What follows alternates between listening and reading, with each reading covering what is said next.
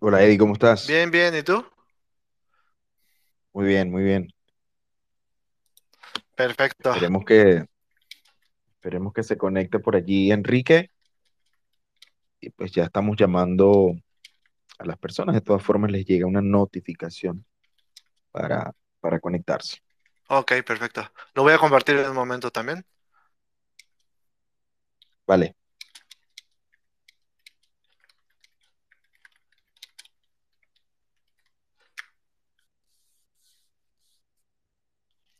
A ver.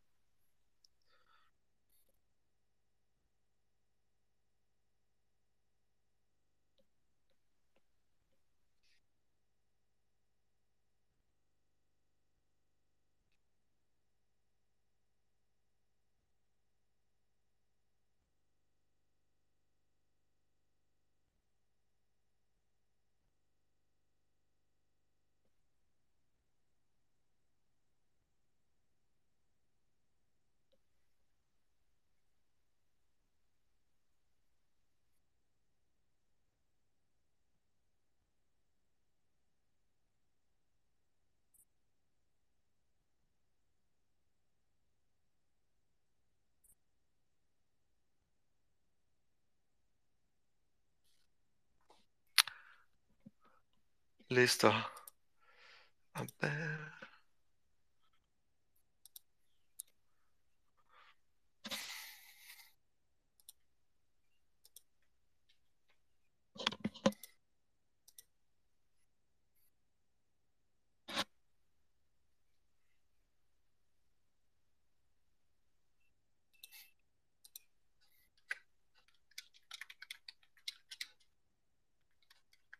Hola Enrique. Hola, no sé si me escuchan. Sí, sí, bueno, yo te escucho bien, yo te escucho ex- excelente. Sí, te escuchas bien, Enrique. Perfecto. Bueno, excelente. Bueno, mientras se van conectando los usuarios, las personas, pues bueno, eh, vamos a ir em, comenzando.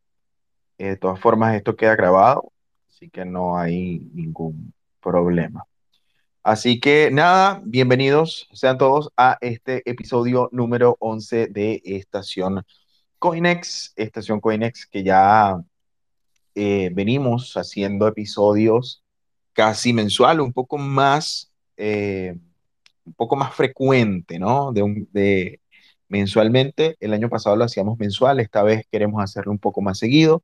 Esta vez, pues bueno, recibimos la visita de Eddie Espino y de Enrique, Soy Enrique, eh, los dos de Hive. Eh, pues bueno, en el pasado hemos tenido por acá a Eddie, que nos ha hablado de Hive. Siempre hemos tenido como ese buen contacto con, con Hive. De hecho, hace poco tuvimos un AMA también con Hive Cuba y estamos súper contentos de poder um, recibirlos acá.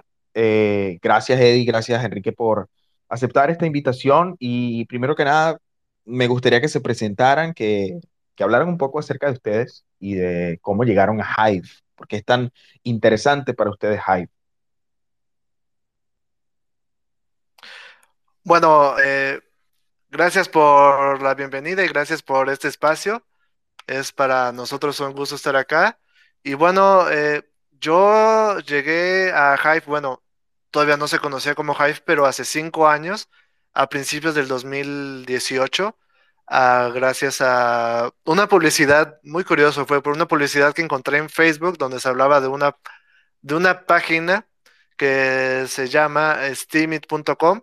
Y ya de- después de ahí entendí que no solo era steamit.com, sino era Steam, toda una blockchain. Y hace casi tres años, en marzo del 2020, por diferentes cosas que pasaron, eh, se decidió hacer una bifurcación. La comunidad de Steam en ese momento decidió hacer una bifu- bifurcación, se creó Hive y pues desde ahí tomamos la decisión, muchos tomamos la decisión de migrar por completo a Hive y pues aquí seguimos y se, eh, por si era un proyecto que era apasionante para mí y para muchos otros, eh, cuando nació Hive se volvió todavía más apasionante y nos comprometimos todavía más porque ya lo sentíamos como más nuestro por varias cosas que pasaron. Y pues aquí estamos más comprometidos, más, más de lleno y con más pasión en este proyecto. Excelente. Enrique, háblanos un poco acerca de ti, cómo es que conectaste con Hive. Bueno, gracias por la invitación, Joseito. Creo que es segunda vez que estoy acá, si no más recuerdo. Este, bueno, conocí a Jai también casi con la misma historia de, Eddie. Venimos de la bifurcación de Steam. Conocí a Steam hace como seis años, creo, en el 2016, algo así. Este, y bueno, comencé a, desarrollar contenido, también proyectos dentro de Steam, que luego migraron a Hive. Y bueno, estoy en Hive desde el primer día.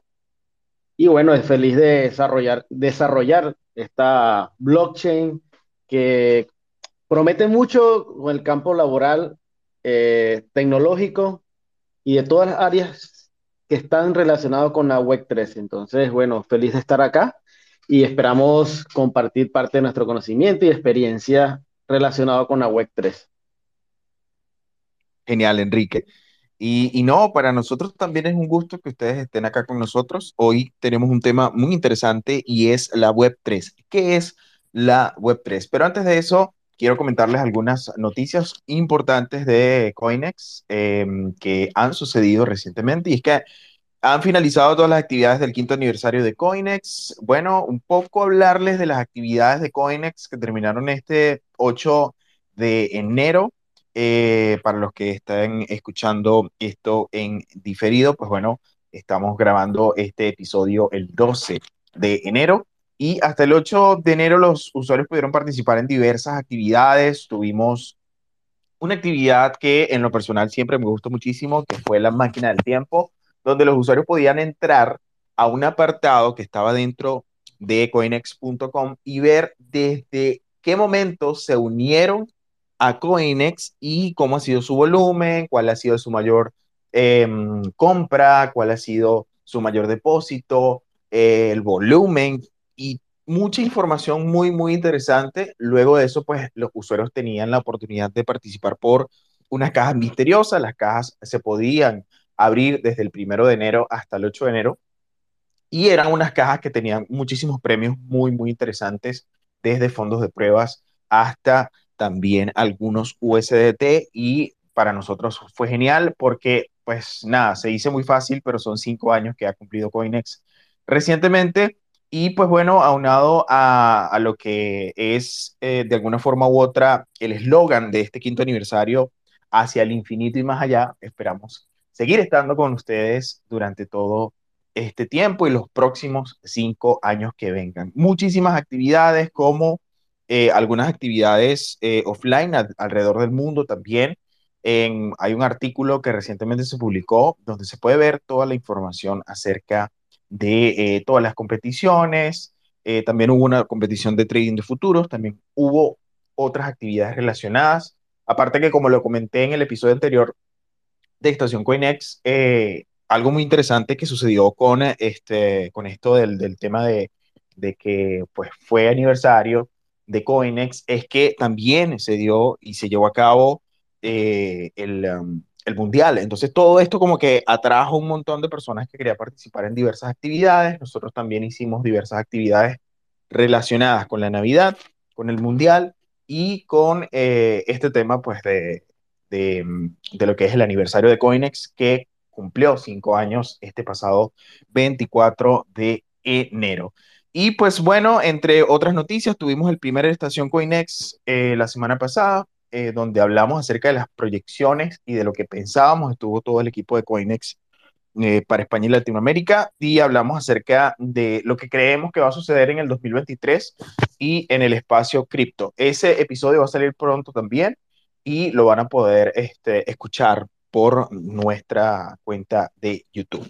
Pero ahora sí, eh, luego de, que, de haber conocido a Eddie, de haber conocido a Enrique, eh, vamos a hablar acerca de esto. Web3, hemos escuchado Web3, pero si bien es cierto que hemos escuchado Web3 o cuando escuchamos Web3, esto es como, yo lo comparo como a, las conexiones de los teléfonos cuando dicen 4G, 3G.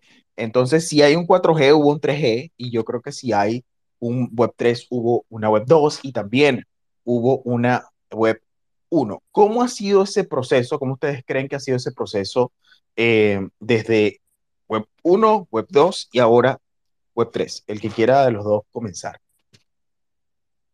Eh, buena tu comparación con la tecnología de, la, de las señales telefónicas, que ya tenemos, pues, creo que la, la 5G y ya deben tener otros protocolos por allí en funcionamiento, en pruebas.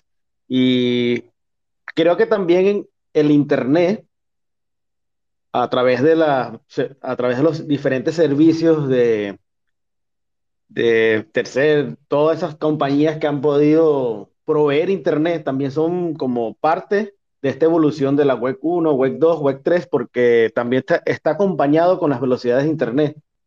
En la Web 1 teníamos velocidades muy bajas de Internet y bueno, simplemente teníamos páginas web donde podíamos visualizar la información y era muy básica. Y en la Web 2 sí ya llegó mejores velocidades de Internet. Eh, tenemos actualmente fibra óptica, que tenemos capacidades de transmisión de datos increíbles, tenemos diferentes protocolos. Y bueno, con eso llegaron diferentes aplicaciones de interacción como Facebook, Facebook, las redes sociales, donde te permiten leer, compartir y también escribir dentro de la web. Entonces ya viene siendo eso la web 2 y ahora viene la web 3, donde simplemente tenemos como esa posibilidad de tener propiedad digital, que creo que es un complemento increíble, porque hoy en día tenemos propiedad física, pero es difícil tener propiedad digital. Y eso es lo que la Web 3 ofrece o promete que puede brindar en un futuro y que muchas personas y el mundo entero se va a beneficiar y sin duda va a evolucionar esta nueva ola de aplicaciones, tecnologías descentralizadas que hoy desarrollan en la Web 3 o pensando en la filosofía de la Web 3. O sea que Web 3 es una cuestión, bueno, o, antes de darle la, la, palabra a Eddie, lo veo así, ¿no? Es como una cuestión de propiedad. Es ese Internet donde yo soy dueño de mis datos. O por lo menos es lo que se intenta expresar con los proyectos Web 3. Bueno, me complementa Eddie si, si piensa lo mismo que yo. Sí, solo para complementar esto un poquito, yo hace poquito leí, no me acuerdo dónde o quién lo dijo, pero leí una reflexión muy importante que decía que ahora en la web 3 es como regresar un poquito a la web 1. ¿Por qué? Porque en la web 1 era más como que había sitios web, pero era como mucho self-hosting, es decir, que tú mismo eras el, el servidor. Y ahora en la web 2, ¿qué pasa? Muchas veces alquilamos servidores de grandes empresas como Amazon y si de repente Amazon no les gustó lo que estamos haciendo, nos pueden tirar todo ese, toda esa información que tenemos, o si estamos usando servicios como empresas grandes como Google, este, es más fácil, es más rápido, hay mayores este, comodidades para compartir información, pero al mismo tiempo dependemos de la infraestructura de grandes empresas. Y si a esas empresas no les gusta por razón buena, razón mala, lo que estamos haciendo, pues nos pueden tirar lo que estamos haciendo, nos pueden tirar la información, las páginas web o lo que sea que estemos guardando en sus servidores. ¿Qué pasa con la web 3? La idea en la verdadera web 3 es que esos servidores no dependan de esas empresas, sino ya dependa más de la comunidad. Y bueno, para eso también se están creando diferentes tecnologías y diferentes protocolos para poder distribuir esos servidores de una manera descentralizada, que no solamente esté en pocas empresas centrales o centralizadas. Sí, yo también, eh, también he escuchado algo similar.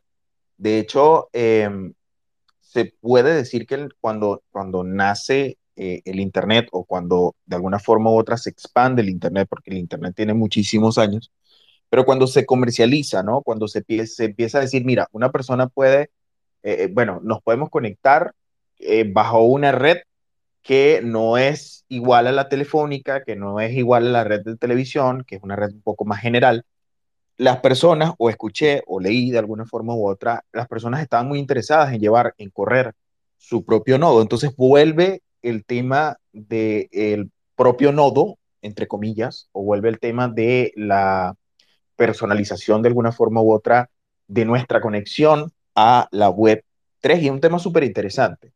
Y yo, pues bueno, estuve eh, tratando de alguna forma u otra de ver los impactos de cada una de las web 1, web 2, web, ahora con la web 3.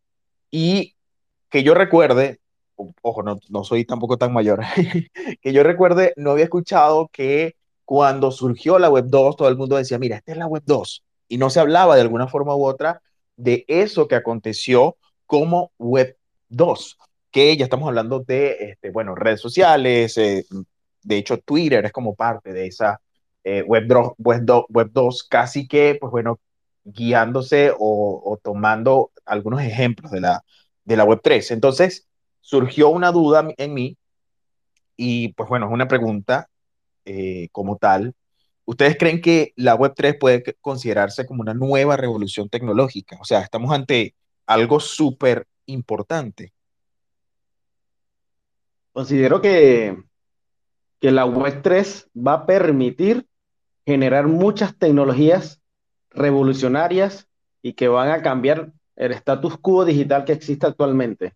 Eh, eso la historia del Internet lo ha demostrado, que es como que ciclos donde las personas pueden innovar, generar nuevas tecnologías y suplementar lo antiguo, el status quo. Eh, eso lo han hecho diferentes empresas como Netflix, Spotify, que revolucionaron el status quo de su industria y que hoy en día, bueno, ya, sabemos lo que son esas empresas.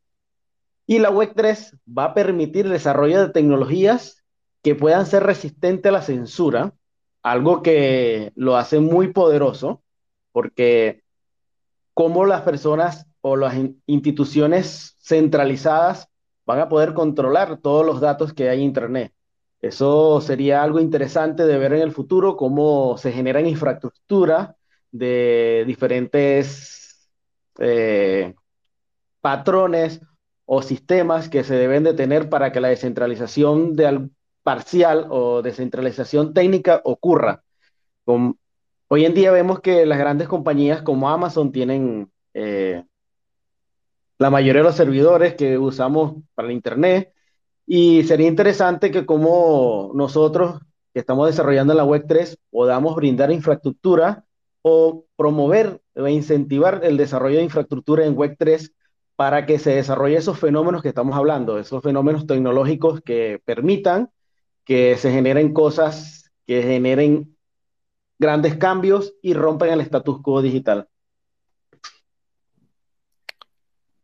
Algo interesante que se puede, que debemos aclarar aquí es que Web3 como tal no es una tecnología, pero sí va acompañada de muchas tecnologías. Web3 es, como lo hemos mencionado, una filosofía que queremos, eh, que se quiere llegar a que sea resistente a la censura, que se tenga la propiedad y bueno, todo esto que ya hemos hablado y que seguiremos hablando.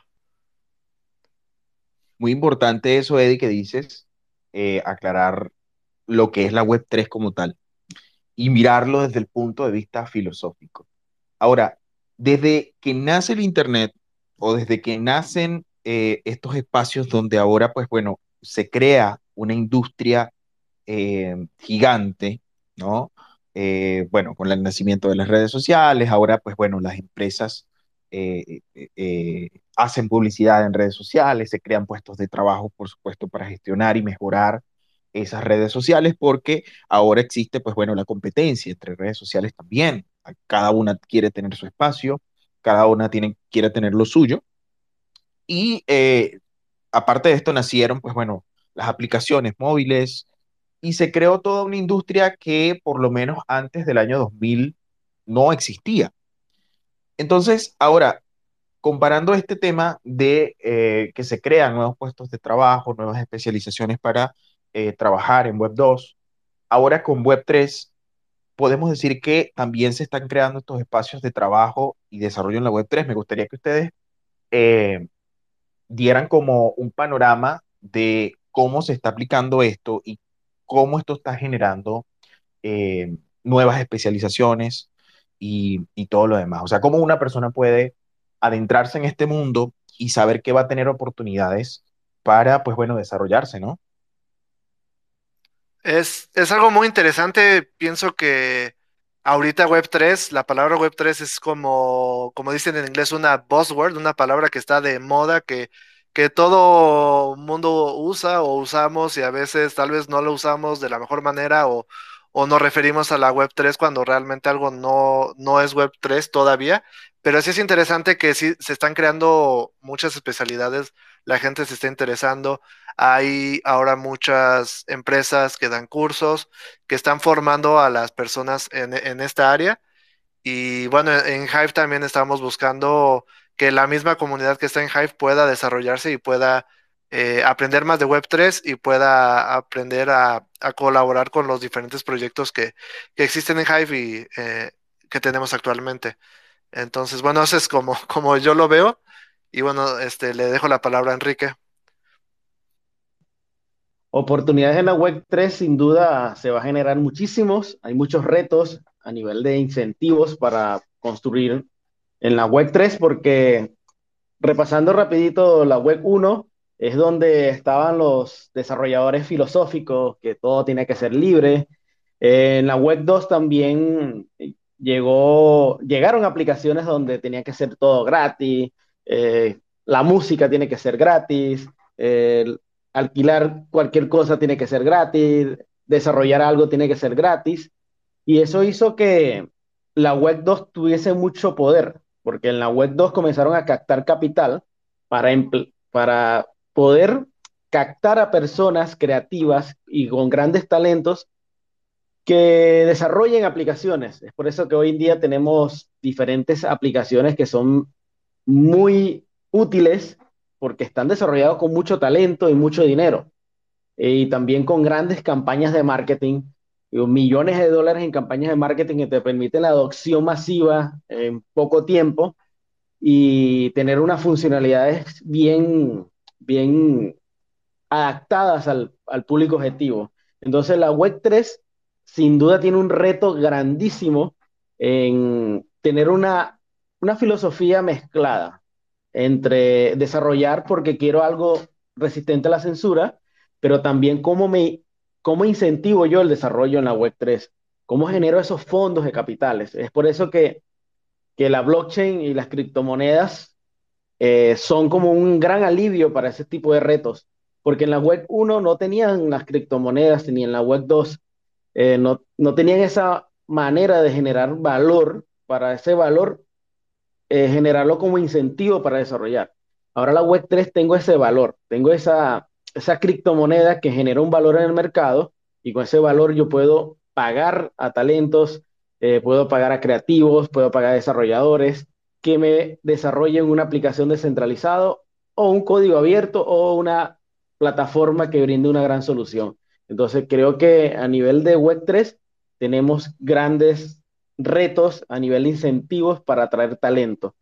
Y bueno, aquí podemos ver que la Web3, a diferencia de la Web2, en la Web2 se genera fondos de capitales privados y en la Web3 tengo la posibilidad de captar valor a través de las criptomonedas o la tokenización en blockchain.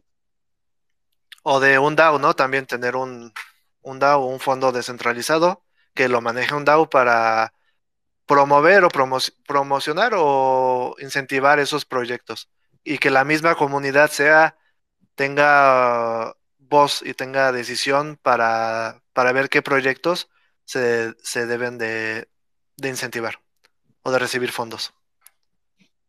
Sí, fíjense que ustedes están hablando de un tema muy interesante y es este tema de incentivo, porque, a ver, eh, cuando pensamos en Web3, todavía estamos pensando en algo innovador.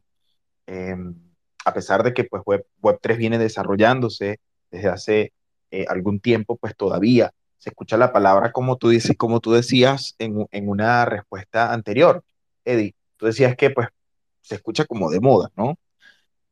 Hay que hacerle eh, creer a la gente o de alguna forma u otra darle la confianza a la gente a las personas, sea cual sea el rol que vaya a desempeñar dentro de este espacio de la Web3, esa confianza para que puedan también, eh, de alguna forma u otra, añadirse más personas a este espacio y que entiendan que pues hay esas oportunidades de trabajo, que hay esas oportunidades de desarrollo dentro de esta filosofía, que es bastante innovadora.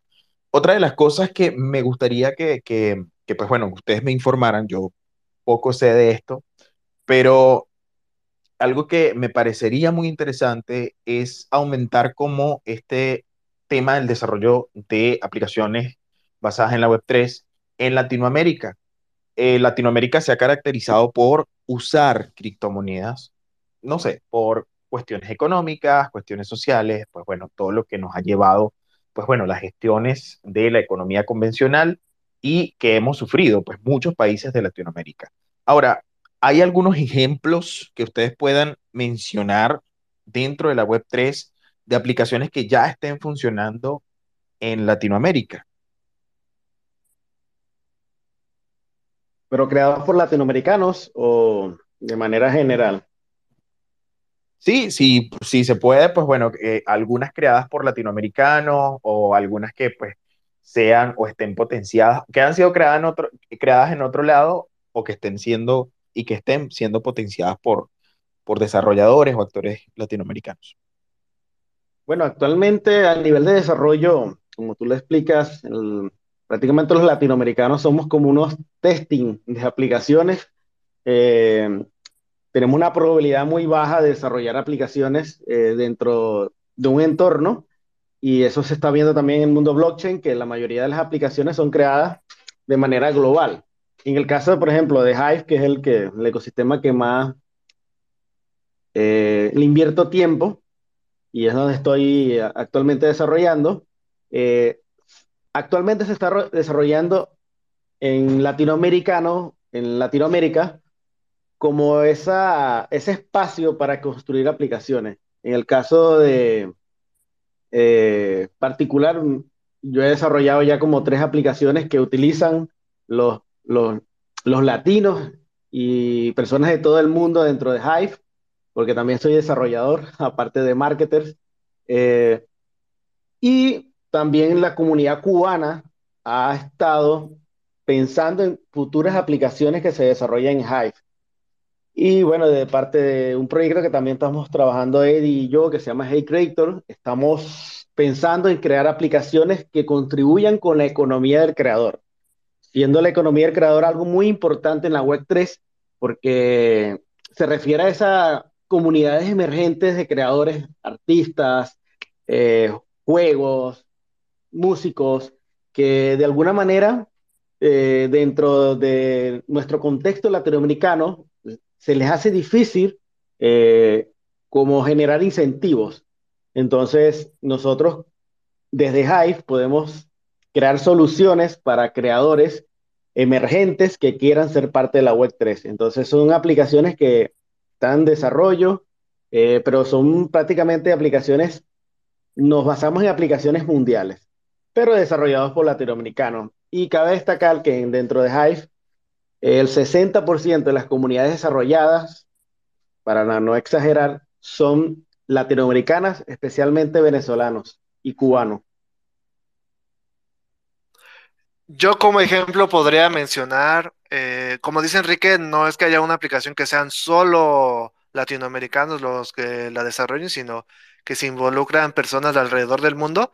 Voy a mencionar eh, dos. Una, una de ellas es eh, ThreeSpeak, que es una aplicación que los fundadores es un americano y el otro es una persona de, de Inglaterra, pero hay personas que desarrollan de la India, de Europa, de Estados Unidos, de Canadá. Y bueno, yo soy parte del equipo y Enrique también apoya mucho en esta aplicación llamada ThreeSpeak. Y bueno, yo no soy desarrollador como tal, pero sí soy como, ayudo en creando publicaciones, ayudo en la moderación del Discord, del grupo de Telegram, en las redes sociales, ayudo en la, en la curación o en la, recompensa de videos y a filtrarlos y a ayudar un poquito a que la, sea un poquito más justo la repartición de las recompensas de los videos. Y bueno, y también la otra que quiero mencionar es una que se llama Hive Kitchen, que esa, el desarrollador principal, no sé si es de Estados Unidos o de Europa, vive en Hong Kong, pero sé que el que ayuda, por ejemplo, en el sitio web o el que ayuda como en el diseño de frontend, que es lo que ve el usuario, eh, es un venezolano, que no sé si, no sé si es, creo que es venezolano o no sé, no sé si esté viviendo fuera de Venezuela, pero es, un eh, latinoamericano. Y también sé que en la parte de de promoción o de community manager, hay, hay un usuario de Hive que también está apoyando en, en eso. Entonces, sí, los, los latinoamericanos, por medio de Hive, hemos llegado, bueno, y tal vez por medio de otros lugares también, pero hablo eh, en, mi, en mi experiencia, que yo inicié como un, usuario normal en Hive y poco a poco me fui involucrando en la comunidad y pude trabajar en, en, en este caso en TreeSpeak y eh, eso le ha pasado a otros que llegan a Hive, se acercan a las personas de, que llevan los proyectos y terminan ayudando y colaborando. Entonces es algo muy interesante y de lo que hablamos que hay mucha oportunidad de desarrollo. De desarrollo. Sí, me, he dado cuenta que dentro de Hype ustedes tienen como esa característica de mm, abrir esos espacios para las personas. De hecho, tuve la oportunidad de conocer, he tenido la oportunidad de conocer a varios que, que comenzaron de alguna forma u otra solo interesados y al final terminaron involucrándose un poco más en una aplicación, creando contenido, etcétera. Y eso es algo que, que, pues bueno, se valora bastante. Y hablando un poco más acerca del el trabajo que ustedes hacen en Hype, em, pues bueno, que, quería preguntarles directamente, ¿podemos decir que Hype es igual, podemos hacer una ecuación Hive igual Web3? Pienso que Hive es una gran alternativa para iniciar en la Web3 y creo que es un punto de partida para, para ser parte de la Web3 o desarrollar la Web3. ¿Por qué? Primero surge de una bifurcación o a través de la comunidad. Quiere decir que no tiene SEO. No hay una persona que sea encargada de Hive. Tampoco hay una empresa que controle todo lo de Hive. Tampoco existe un fondo de capital que invirtió miles de millones de dólares para desarrollar Hive. Simplemente la comunidad es líder, que viene siendo una de las, de las partes más importantes de, la filosofía de la Web 3. Dos, tiene un sistema de DAO a través del protocolo DPoS. ¿Qué quiere decir? Que a través de ese protocolo yo puedo tener fuerza o potestad dentro de la gobernanza de Hive, simplemente teniendo Hive en stage. Quiere decir que tiene un DAO. Y con ese DAO se administra, eh, con ese sistema, se administra un fondo descentralizado para patrocinar o incentivar el desarrollo de Hive. A través de ese fondo, las personas eh, crean propuestas y a través de votaciones, a través del DAO, se aprueban para ser financiadas. Otra característica es que es descentralizada a nivel técnico. La descentralización técnica en Hive se desarrolla a través de nodos que permiten que la información se almacene a nivel mundial y que, bueno, eh, sea resistente a la censura. Otra característica de Hive es que muchas de las acciones y actividades, el 100% de las actividades son realizadas por la, por la comunidad. Marketing, eh, desarrollo, finanzas, eh, todas las áreas que están dentro de un, de un sistema o una empresa o protocolo, lo que, como se, se quiera llamar. Entonces quiere decir que Hive es una gran alternativa o un punto de partida para desarrollar la Web 3 y que se expanda a nivel mundial. No es muy popular, mencionada dentro de la web 3 porque, bueno, eh, cabe destacar como que como no tiene una empresa o un CEO, no tiene grandes fondos de capitales para invertir en marketing, que eso es uno de los grandes retos de la web 3, que la mayor parte de los proyectos de web 3 tienen un preminado o tiene un fondo de capital que invierte millones de dólares en marketing y hace que la, la plataforma sea tendencia. Y bueno, es uno de los retos que, esperamos que este 2023 Hive pueda afrontar y que se haga más popular en el mundo de la Web 3. Para complementar un poquito lo que mencionó Enrique, eh, yo también estoy de acuerdo que Hive es un excelente lugar para conocer de Web3 y de blockchain, de criptomonedas, de NFTs, de todo este mundo que es muy apasionante y que nunca acabas de aprender porque cada vez salen cosas nuevas o vas aprendiendo más a fondo todo lo que, lo que existe.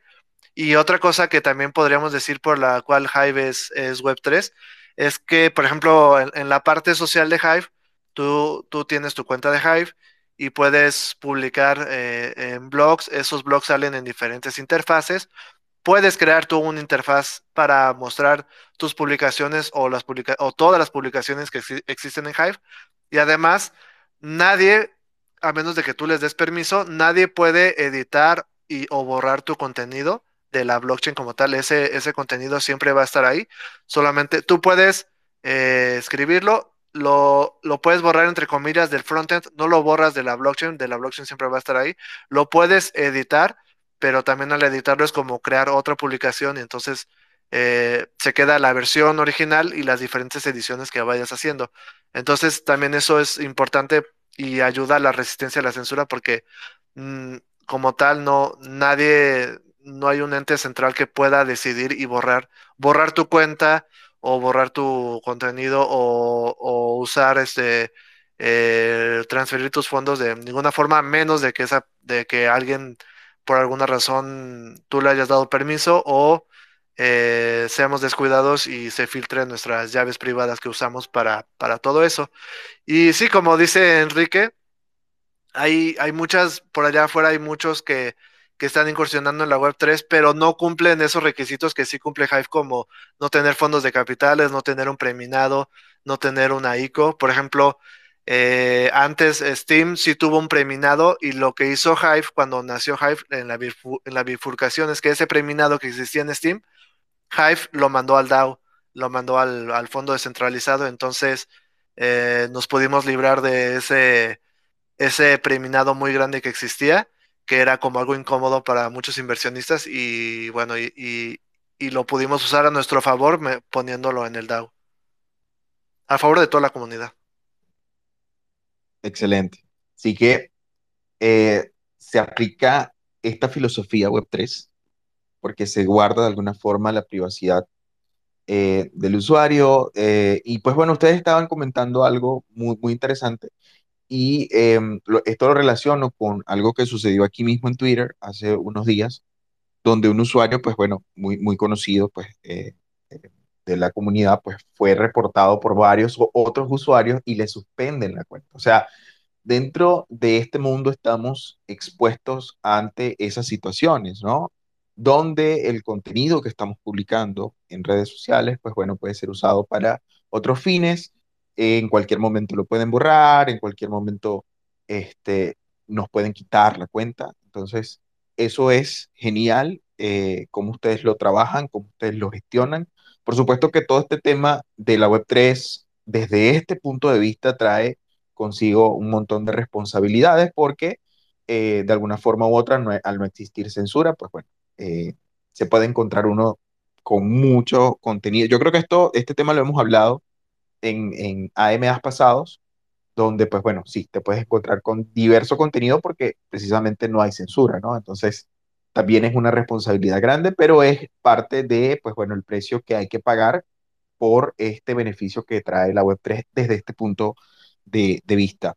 Ahora, quisiera que ya para, para concluir con este episodio de Estación Coinex, donde estuvimos hablando durante todo eh, este tiempo, durante todos estos minutos acerca de qué es la Web3, quisiera que ustedes eh, me dieran su punto de vista acerca de ¿Por qué creen que es importante la Web3, no solamente para el futuro, sino para el presente? ¿Cómo estamos viviendo ahora pues, la tecnología desde el punto de vista de la blockchain, criptomonedas, eh, redes sociales, Internet? ¿Qué tan importante es la Web3 ahora y qué tan importante será o creen ustedes que será en un futuro? Pienso que eh, pensando así a nivel filosófico, la Web3 simplemente la veo como una manera de obtener más espacio, de tener más propiedad y, llega con eso la libertad. No la libertad absoluta, sino una libertad parcial que te va a permitir usar grandes tecnologías sin ver qué raza eres, de qué país eres, eres qué género eres. Entonces quiere decir que la Web 3 va a romper ese status quo de las restricciones, de tantas cosas que suceden en la Web 2 sin arbitraje, sin transparencia. Eh, la Web 3 sin duda va a ser un reto grandísimo porque como tú dices, no hay censura y eso va a hacer que, bueno, eh, sea un caos que luego se tenga que acomodar, pero va a permitir que muchas personas tengan acceso a aplicaciones poderosas y que puedan administrar su propio, sus propios activos digitales. Pongamos el caso de las DeFi. Eh, a través de las DeFi yo puedo tener acceso a, a Bitcoin y con Bitcoin yo puedo hacer transferencias a nivel mundial eh, con bajas, bajas comisiones y también con rapidez, sin depender de un banco que me diga, no, tú eres venezolano y tú no, tú no mereces tener cuenta acá. Entonces, la web 3 va a permitir que tengamos más libertad parcial. Yo sé que muchas personas le tienen miedo a la libertad porque estamos, estamos acostumbrados a entes centralizados, a una privacidad, infraestructura digital privada. Eh, estamos acostumbrados a que otro sea custodia y genera un poco de miedo porque estamos acostumbrados a ese status quo. Y pienso que la web 3 nos va a permitir generar más espacios y más oportunidades. Eh, vemos hoy en día cómo la web 3 genera mucho empleo a países que están en crisis económicas. Eso hace que el Producto Interno Bruto aumente. Entonces tenemos muchas oportunidades en la web 3 que nos brindan una mayor libertad de pensamiento, de globalización. Eh, podemos pensar en el futuro que eh, van a existir monedas estables o monedas digitales de bancos descentralizados que, eh, que te permitan muchos instrumentos financieros de manera estable y que, bueno, ya existen, pero que van a existir muchos más donde tú vas a poder elegir qué hacer y cómo hacerlo. Eso es algo que la web 3 te está permitiendo actualmente, ya existe y va a seguir evolucionando.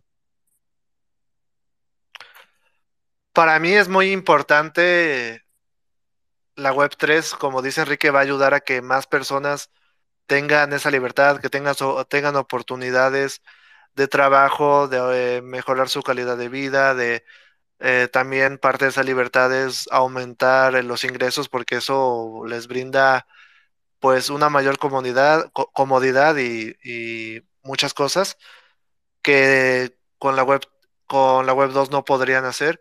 Y, y sí des- entiendo esa parte que pueden tener miedo a, a la libertad, como, como dices, podría pasar que muchas personas suban cosas prohibidas o ilegales. La, la cuestión, lo que pasa con Hive es que si hay algún contenido que no es el ideal, la misma comunidad es lo que lo modera. A diferencia de la web 2, donde es la empresa, el CEO o, o pues sí, la, la misma empresa como tal quien te censura o quien te, que te limita. Aquí la misma como, comunidad en Hive puede tomar, este, puede tomar acciones contra eso. Por ejemplo, en un futuro, cuando se tengan los nodos de almacenami- almacenamiento para, para videos, para imágenes y que sea de manera descentralizada, pues ya la comunidad decidirá si qué tipo de contenido va a hospedar en, sus servidores, si va, si va a permitir o no, eh, eh, eh, ¿cómo se llama? Poder almacenar ese contenido ilegal y, claro, eso tal vez no va a ser incentivado por la comunidad. Entonces, bueno, sí trae muchas oportunidades para, para las personas y pues es el reto que tenemos, ver cómo, cómo moderar todo, todo eso de la mejor manera y seguramente encontraremos diferentes formas, diferentes mecanismos para, para hacerlo. Excelente. De verdad que eh, súper complacido por su explicación. ¿cómo lo están viendo ustedes? ¿Cómo están viendo ustedes la Web3 desde el punto de vista de pertenecer a un proyecto tan interesante como Hype y que se ha caracterizado por este tema de que todos pueden ser parte importante? Cuando hay un proyecto donde cada persona puede construir, yo creo que aquí el éxito está garantizado porque se está trabajando con honestidad, porque hay espacios para la formación, porque hay espacios para el crecimiento, porque hay espacios para desarrollar. Y eso precisamente creo que es lo que está haciendo Hype y es un vivo ejemplo de lo que es la filosofía de la web 3. Yo soy de los que piensa que a la web 3 todavía le falta mucho desarrollo, que apenas está comenzando, es como parte de este mundo de Bitcoin, blockchain, criptomonedas, que quizá nosotros vemos que 5 años, 10 años es mucho tiempo, pero si vamos a la historia de la tecnología, pues podemos ver cómo eh, no es tanto tiempo. O sea, tenemos que dejar que las cosas de alguna forma u otra fluyan, maduren y con el tiempo estoy seguro de que la Web3 va a marcar ese, eh, ese precedente, ¿no? De, de ser ese espacio o esa filosofía que va a permitir que muchas personas con diversos talentos puedan ser parte de algo increíble, donde, pues bueno, se pueda de alguna forma u otra apostar por la eh, privacidad de los usuarios dentro de la red, por la autogestión, la autocustodia. Esto tiene mucho que ver con la autocustodia de los fondos, con el entender cuál aplicación es la que nos va a permitir pues tener esa privacidad y eh, pues bueno, vamos a seguir, creo yo, eh, evolucionando en este tema de la Web3. Bueno, chicos, les agradezco muchísimo por, por su visita. Yo sé que pues cada uno está ocupado en sus cosas y de verdad estoy súper complacido de que nos hayan podido explicar desde ese punto de vista lo que es la Web3. ¿Algunos comentarios finales que tenga cada uno? Bueno, este, gracias, Joseito, por este espacio que me inspira a decir un mensaje final, que la educación es el pilar para evitar monopolios, para evitar la descentralización del conocimiento, que es lo que nos tiene como atados a un status quo. Es importante hoy en día que para ser parte de la web 3 indaguemos qué podemos estudiar para ver en qué podemos aportar. Si eres desarrollador, si eres un creativo, si eres un, una persona que le gusta las finanzas, estudiar es una manera de construir en web 3, porque te va a permitir tener el conocimiento para generar nuevas infraestructuras, protocolos, sistemas, ecosistemas que te permitan ser resistente a la censura utilizando grandes herramientas tecnológicas centradas en la web 3. Entonces, estudiar y generar espacios educativos, pienso que es algo fundamental para ser parte de la web 3. Estoy de acuerdo y bueno, como palabras finales po podría decir que siempre hagan su propia investigación, no se queden solo con un punto de vista o con la opinión de una sola persona, eh, sigan a diferentes personas que tengan diferentes eh, opiniones y llegan a, a su propio criterio, asistan a eventos, hagan networking, conozcan personas, acérquense a diferentes comunidades, ya sea en línea o en persona.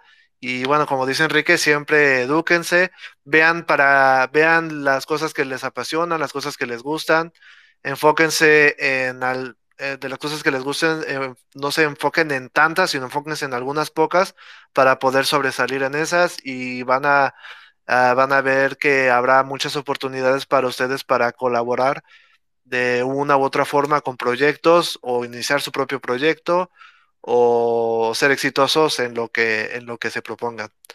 Y bueno, muchas gracias y, y felicidades a, a Coinex por su quinto aniversario. Este, cuando estabas hablando me di cuenta que, que más o menos yo llevo el mismo tiempo en este mundo, cinco años de, de más o menos el mismo tiempo que lleva Coinex. Entonces, felicidades por eso. No, muchísimas gracias, muchísimas gracias. Yo también tengo aproximadamente ese tiempo dentro del mundo eh, de las criptomonedas y, y, y nada, estamos súper contentos por, por este quinto aniversario. Y a ustedes, gracias, gracias por acompañarnos una vez más. A todos los que escucharon hasta el final, a los que estuvieron desde el principio, les agradecemos su compañía. Por aquí les habla Joseito. Yo soy Community y Marketing Manager para Coinex en España y Latinoamérica y nos acompañó Eddie Espino y Enrique de eh, Hyde, que hacen vida dentro de este fabuloso proyecto. Muchísimas gracias a todos y pues bueno, nos escuchamos en una próxima oportunidad, en, en un próximo episodio de Estación Coinex. Recuerden que Coinex hace más fácil el trading de criptomonedas. Hasta luego.